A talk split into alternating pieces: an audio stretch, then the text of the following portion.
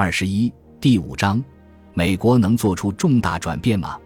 这场孤立越南的全球外交运动取得了辉煌的成功。一九八九年，越南对柬埔寨的占领难以维持，故而撤军。自一九七八年十二月入侵柬埔寨以来，越南和东盟国家对峙了十多年。接下来会发生什么呢？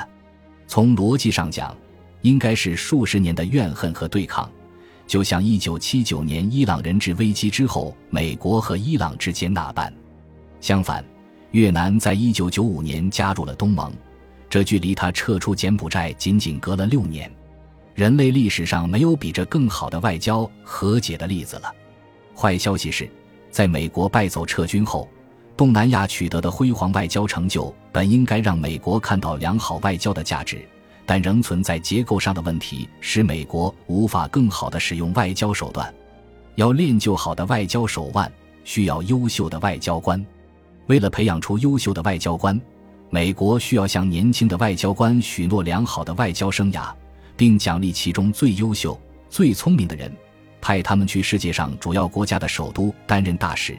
包括北京和东京、伦敦和巴黎、柏林和布鲁塞尔。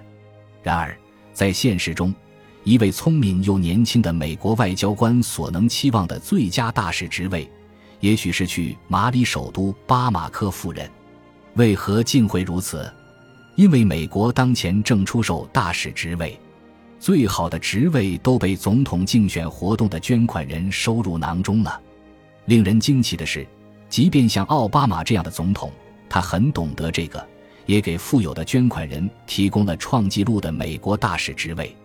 美国外交人员协会二零一四年的数据显示，奥巴马在第二个任期内，截至目前，提名的政治任命人数超过了一半，创下了新纪录。相比之下，最近几届总统倾向于提名大约十三的大使职位给捐款人和朋友，毋庸置疑。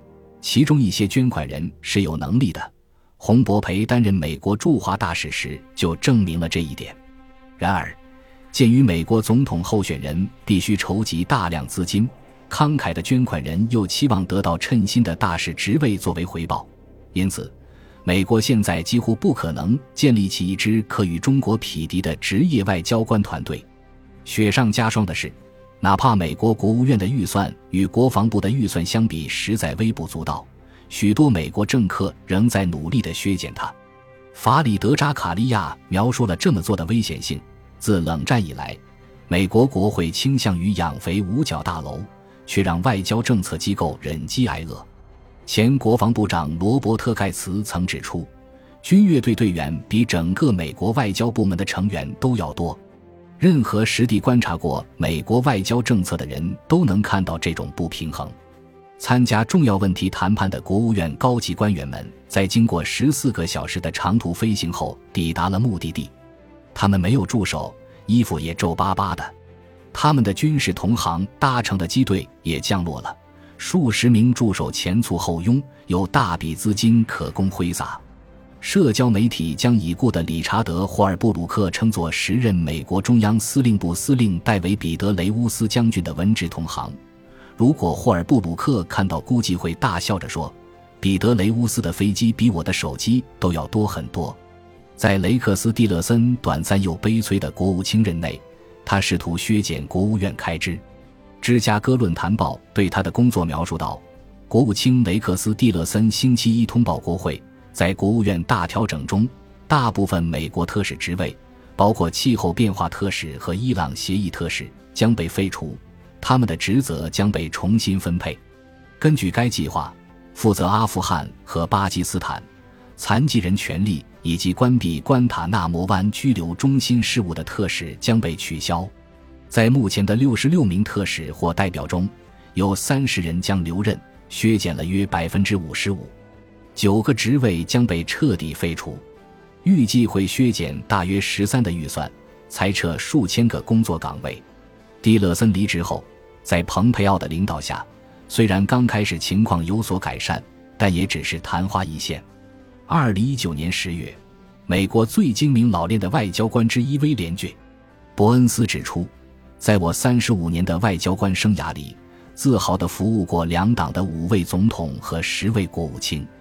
我从未见过今天这种对外交的攻击，不仅损伤国务院这个机构，还破坏了我们的国际影响力。他指的是对美国驻乌克兰大使玛丽约万诺维奇的卑鄙对待。他因为妨碍总统请求外国势力干涉美国选举而被解职。很难相信这些事态的发展不会打击美国外交官的士气。如果美国和中国之间日益加剧的地缘政治竞争最终不太可能通过武力来解决，而更可能通过外交手段来解决，那么美国加强军事而削弱外交的选择就是完全背离逻辑的。但这恰恰是正在发生的事情，而且这种情况还会继续发生，因为从结构上看，美国不可能在拥有既得利益的领域做出一百八十度大转弯。未来的历史学家也许会准确地记录下美国在冷战结束后做出的一项最具灾难性的决定：放弃外交。这里也有一个简单的结构性原因可以解释美国的做法。说到底，外交是一门互谅互让和做出明智妥协的学问。冷战结束后，美国成为世界上唯一的超级大国，享有着世界历史上短暂的单极时代的好处。作为唯一的超级大国。美国总是可以随心所欲。坏消息是，它丧失了同世界其他国家妥协的艺术。二十世纪八十年代末，戈尔巴乔夫执政苏联后，美国开始变得越发自信。我当时担任新加坡驻联合国大使，按要求主持谈判一份在联合国非洲经济复苏和发展行动计划下关于帮助贫穷非洲国家的文件。谈判按常规进行。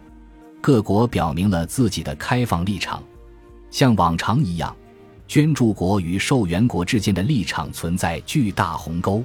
最后，经过数周的谈判，经过大量的让步，我们最终达成了一份妥协文本。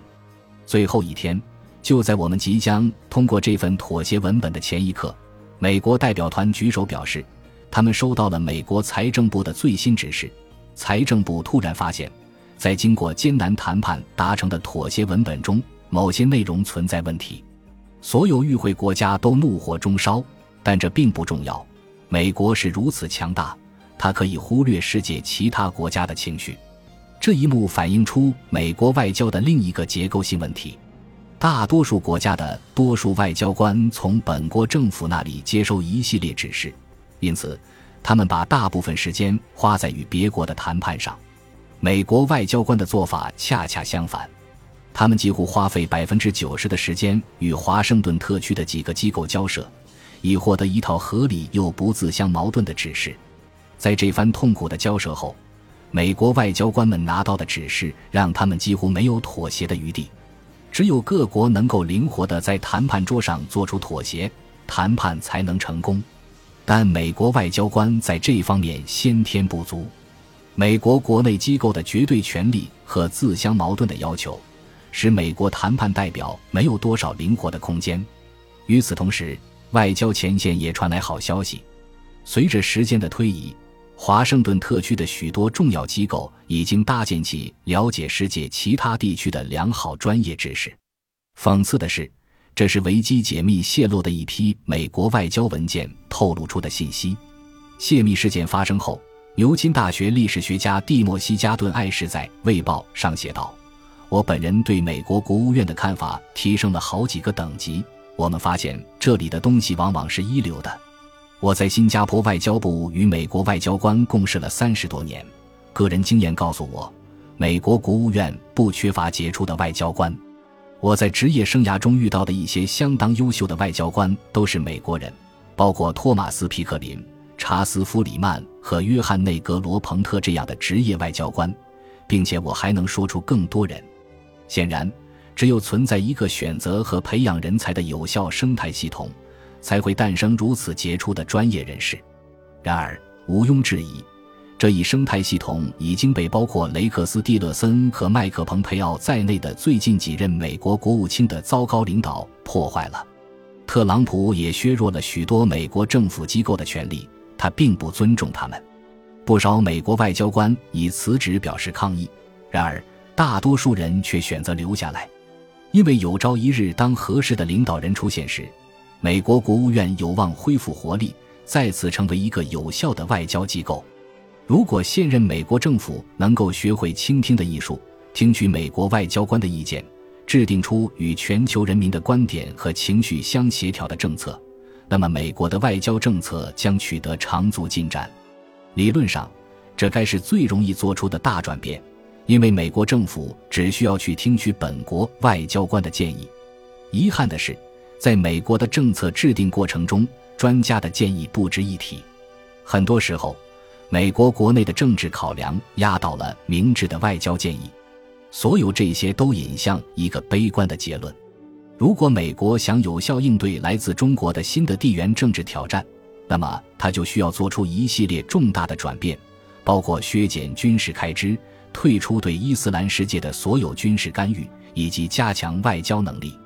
然而，美国强大的既得利益集团将使其不可能做出任何明智的大转变。